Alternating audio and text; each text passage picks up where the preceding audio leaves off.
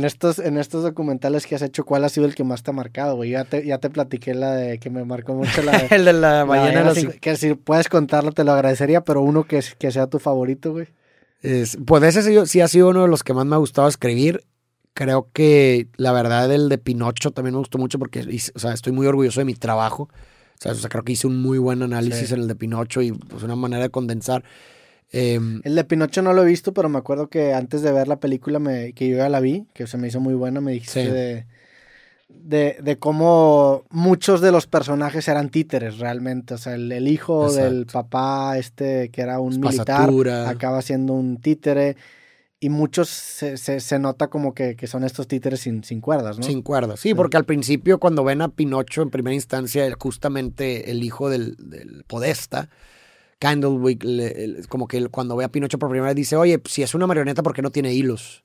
Y se me hizo muy... Esa frase me gustó mucho porque dije, yo creo que no es por nada esa frase. Como que, y luego ya cuando vas viendo el desenvolvimiento de la, de la trama, pues te das cuenta que todos son Pinocho realmente. Todos no necesitas tener hilos para ser una marioneta. Gepetto está condicionado por el luto. Exacto. O sea, todos tienen, todos tienen una fuerza que los está moviendo que aparente no está. Exacto. Y, creo que también, por ejemplo, en Pinocho, pues puedes ver mucho este tema de, de lo que hablamos ahorita de Hamlet. O sea, sí, todos tenemos precisamente estos hilos que nos condicionan, invisibles, pero creo que la clave está, pues lo que hizo Hamlet, ¿no? Como asumir, o sea, apoderarte, hacer consciente hacerte consciente de estas fuerzas que te condicionan para entonces elegir si eso es el camino que, eh, hacia el cual te quieres dirigir o, bien modificar. Que pues finalmente es lo que hicieron todos los personajes. Si te fijas, Espasatura se libera del amo, ¿verdad? De, este Volpe, que significa zorro. Eh, y Espasatura significa basura, también muy interesante. Y pues también el hijo se revela de su padre. Entonces, como que finalmente es un gran mensaje que está ahí, ¿no? Esta, esta, esta asunción de, de, los, de los hilos y, y, apropiación de, de, estos, de estos hilos. Pero bueno, volviendo a la de la ballena, es una que, es una que muy, muy me gustó. Es una historia, digo, o sea, algo que me interesó mucho de esa, de esa historia de la ballena es la gran cantidad de conexión que la gente ha hecho con ella. Pero previo a mi video, digo, obviamente el video le fue muy bien, pero por eso hice la historia, porque había llegado a ella y veía tanto resuene, o sea, había libros escritos de ella, había canciones escritas de ella, y es como que por, o sea, es, un fenómeno curioso, ¿sabes? Un fenómeno curioso, o sea, ¿qué, qué es lo que transmitirá? ¿Cuál es la metáfora? Platica la historia para la gente que no la conoce. La, la, historia es, bueno, se llama, le llaman la ballena de los 52 hercios, o hertz en inglés, que básicamente la descubren porque después de la guerra, bueno, durante la Guerra Fría, que recordemos la Guerra Fría, pues es un, enfrentamiento frío, o sea, no, no, directo, sino indirecto, entre, entre Rusia, bueno, la Unión Soviética en ese entonces y Estados Unidos. No me voy a meter a eso, simplemente como contexto para que, pues para poder eh, distinguir los eh, submarinos o, sí, ¿cómo se llama?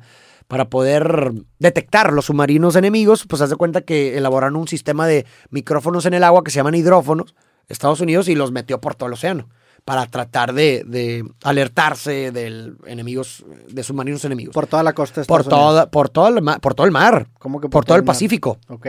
Porque pues, este, para, por, porque acuérdate que la guerra contra la Unión Soviética. Pero ¿qué tantos hidrófonos pusieron? Pues haz de cuenta, lo que yo leí y lo que yo investigué, pues haz de cuenta que básicamente lo suficiente para detectar, para detectar todo. Porque a ver, no necesitas poner mucho, o sea, lo importante es la distancia que abarcan. Y si eran eh, micrófonos o hidro, bueno, el sistema de hidrófono, sí captaban muchos kilómetros. O sea, no, no, no es como que pusiste todo el. No, no, no, no. Sino más bien detectabas eh, todo el Océano Pacífico con eso. Total, pues acaba la Guerra Fría y pues estos hidrófonos se los donan como a, pues al estudio de la biología marina. Entonces, eh, total, un, no me acuerdo el nombre del, científico, pero es un, tipo que, se dedicó básicamente, y de hecho él publicó pues, su investigación sobre ella, porque a esta ballena la descubre él. no me acuerdo, Walton me suena, tal vez, checa un Walton. Walton lo busco. O, a lo mejor. No, Wallen. A ver. ¿Es este Wallen o no? No, Wallen es ballena. Mm, eh, ponle científico. Eh, híjole, no conozco el nombre del tipo. Walton. Sí, ahí ¿Sí era Walton? Pues ahí salió Walton. me suena. No, es que a lo mejor lo, no, no, lo, estoy confundiendo con el de Praga, Nicholas Wilton. Estoy mm. diciendo un lapsus. No, eh, X, güey. Digo, ahí está en el video, ahí sale en el video.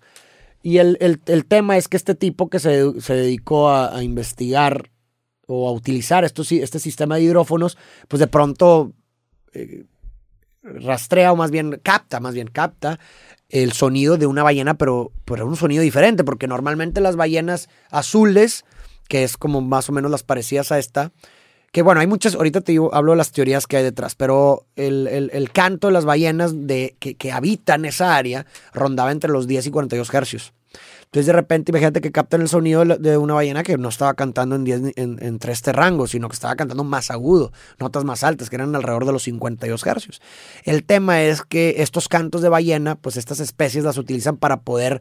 Eh, pues navegar junto con otras ballenas, para poder aparearse, para, pues son animales que, están en compañía, ¿verdad? Son animales sociales, eh, que están con una pareja, que navegan, etcétera, Entonces, el tema es que se daban cuenta, pues digo, pues como era un sonido bastante contrastante a, lo, a, los de a los que están acostumbrados de las ballenas de esa zona, pues como que pues la, la, Pero no, no, había, no había ballenas el límite eh, superior de, la, de las ballenas, ¿cuánto era? ¿40 y qué? 42. Eso era lo más agudo que llegaban las ballenas. De esa zona. Ok, de esa zona. Exactamente. Entonces, de, captan este sonido, es como que, órale, güey, este sonido es muy distinto. Digo, pues, eh, ahí, de hecho, ahí lo puedes escuchar. De hecho, yo en el video puse los sonidos de que, oye, así se escucha uno normal y así uno grave.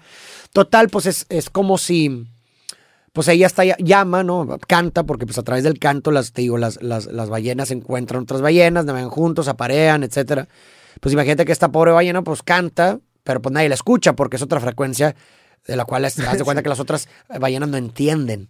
Es como si, como si, tú, como si tú, estuvieras hablando en un idioma que yo no entiendo. Claro. Sí, tú me puedes estar diciendo algo, pero pues yo no entiendo. Mi gente que tú me dices en un idioma que yo no entiendo, ni, ven, Ni siquiera es no me, no me entiendo, no te escucho, o sí lo escuchan. O sea, no, las ballenas seguramente, tienen la capacidad de escuchar. Seguramente lo escuchan. Pero no lo distinguen como una ballena. No lo distinguen como una ballena, ni siquiera entienden lo que están diciendo, ¿no? Entonces, pues la pobre ballena, pues se la pasa navegando por diferentes lugares porque la rastrean. Esta ballena emite el sonido porque tiene un problema. En las teorías, hay todas las teorías que hay. Hay teorías que dicen que puede estar sorda porque pues muchas veces los sonidos que emitimos están condicionados o influenciados por los sonidos que escuchamos. Entonces, si yo no escucho, pues puedo a lo mejor mm. producir cualquier tipo de frecuencia, ¿no? Eh, y por, o por otro lado, otra teoría es que es un híbrido es un híbrido de dos especies distintas. Mm. El punto es que, digo, lo raro es que no hay otra, en la zona, pues no, no hay otra, ¿sí me explico? O sea, a lo mejor en otras zonas no lo sé, pudiera haber, pero por lo menos en, ese, en esa zona en la que la habían detectado, pues no había otra igual. Total, pues la empezaron a rastrear a esta ballena y pues haz de cuenta que la rastreaban a través del tiempo en diferentes lugares, pero pues esos rastros no tenían ninguna relación con otras ballenas. O sea, no es como que, ah, ok, estuvo aquí porque aquí estuvieron otras ballenas. No, no, no. O sea, era un rastro realmente solitario. Y por, pues eso hizo inferir como, oye, pues esta, esta ballena está en búsqueda de gente, bueno, gente, de otras ballenas, y simplemente no encuentra a nadie, la pobre. Entonces por eso la apodaron la ballena más solitaria. ¿Y, en, los registros alguna vez intersectó con otras ballenas? No, según la investigación, ¿no? O sea, Desde que la empezaron a estudiar hasta que la dejaron de detectar. Exactamente. Nunca, interactuó con otra ballena. Nunca hubo una relación con otra ballena. Y si llegara a interactuar con otra ballena, como que ya no habría manera de comunicarse. En teoría, ¿no? En teoría no. En teoría no. Y, tengo entendido que, le, que ya le perdieron el rastro hace algunos años, pero digamos que la estuvieron rastreando por más de sea, eh, creo que eso fue en los 80, si bien recuerdo. No sé cuánto vivan las ballenas, pero pues yo creo que no le damos una buena expectativa. Sí, o sea, creo que el último registro que se tuvo de ella fue en el, dos, eh, si recuerdo, el 2000, ahí dice, ¿no? ah, no, esa es, esa es la película, 2017. Creo que la última registro, si bien recuerdo, fue como el 2015. El último registro que se tuvo de ella. Mira, ahí dice, ¿no? La teoría, el equipo de búsqueda ha sido contactado por personas con sordera quienes creen que la ballena podría ser sorda. Ahí está lo que te digo. Y también lo que te dije, que ahí dice un híbrido de una ballena azul o de otra especie, es otra teoría. Mira, dice, fue descubierta en 1989 y detectada de nuevo en el 91. Desde, ahí está. Ah, desde el 2004 la ballena ha sido detectada anualmente, pero estoy casi seguro que ya no se ha detectado después, creo yo, del 2015 o algo así. A ver, veamos. Ahí está Watkins, Watkins, Watkins es el tipo este, sí, Watkins. Ese es su, ese es su, reporte, ¿no?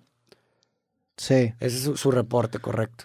Sí, aquí es, este artículo no sé de qué año, es del 2000, entonces... Cuando, es cuando él publica, Watkins en esas fechas publica su reporte, pero ya, te digo, ya no sé cuándo fue el último año en el que, en el que se, se volvió a detectar, mira ahí, se vayan azul de 10 a 39 Hz, Ahí dice. sí, esa 39 y esta era 52 Hz. Ella era de 52 Hz. Se le ha detectado desde, 1989, año que se descubrió en distintas ubicaciones. Por ello, muchas personas y medios la describen como la ballena más solitaria. Más solitaria del mundo. Mira, aquí está el sonido.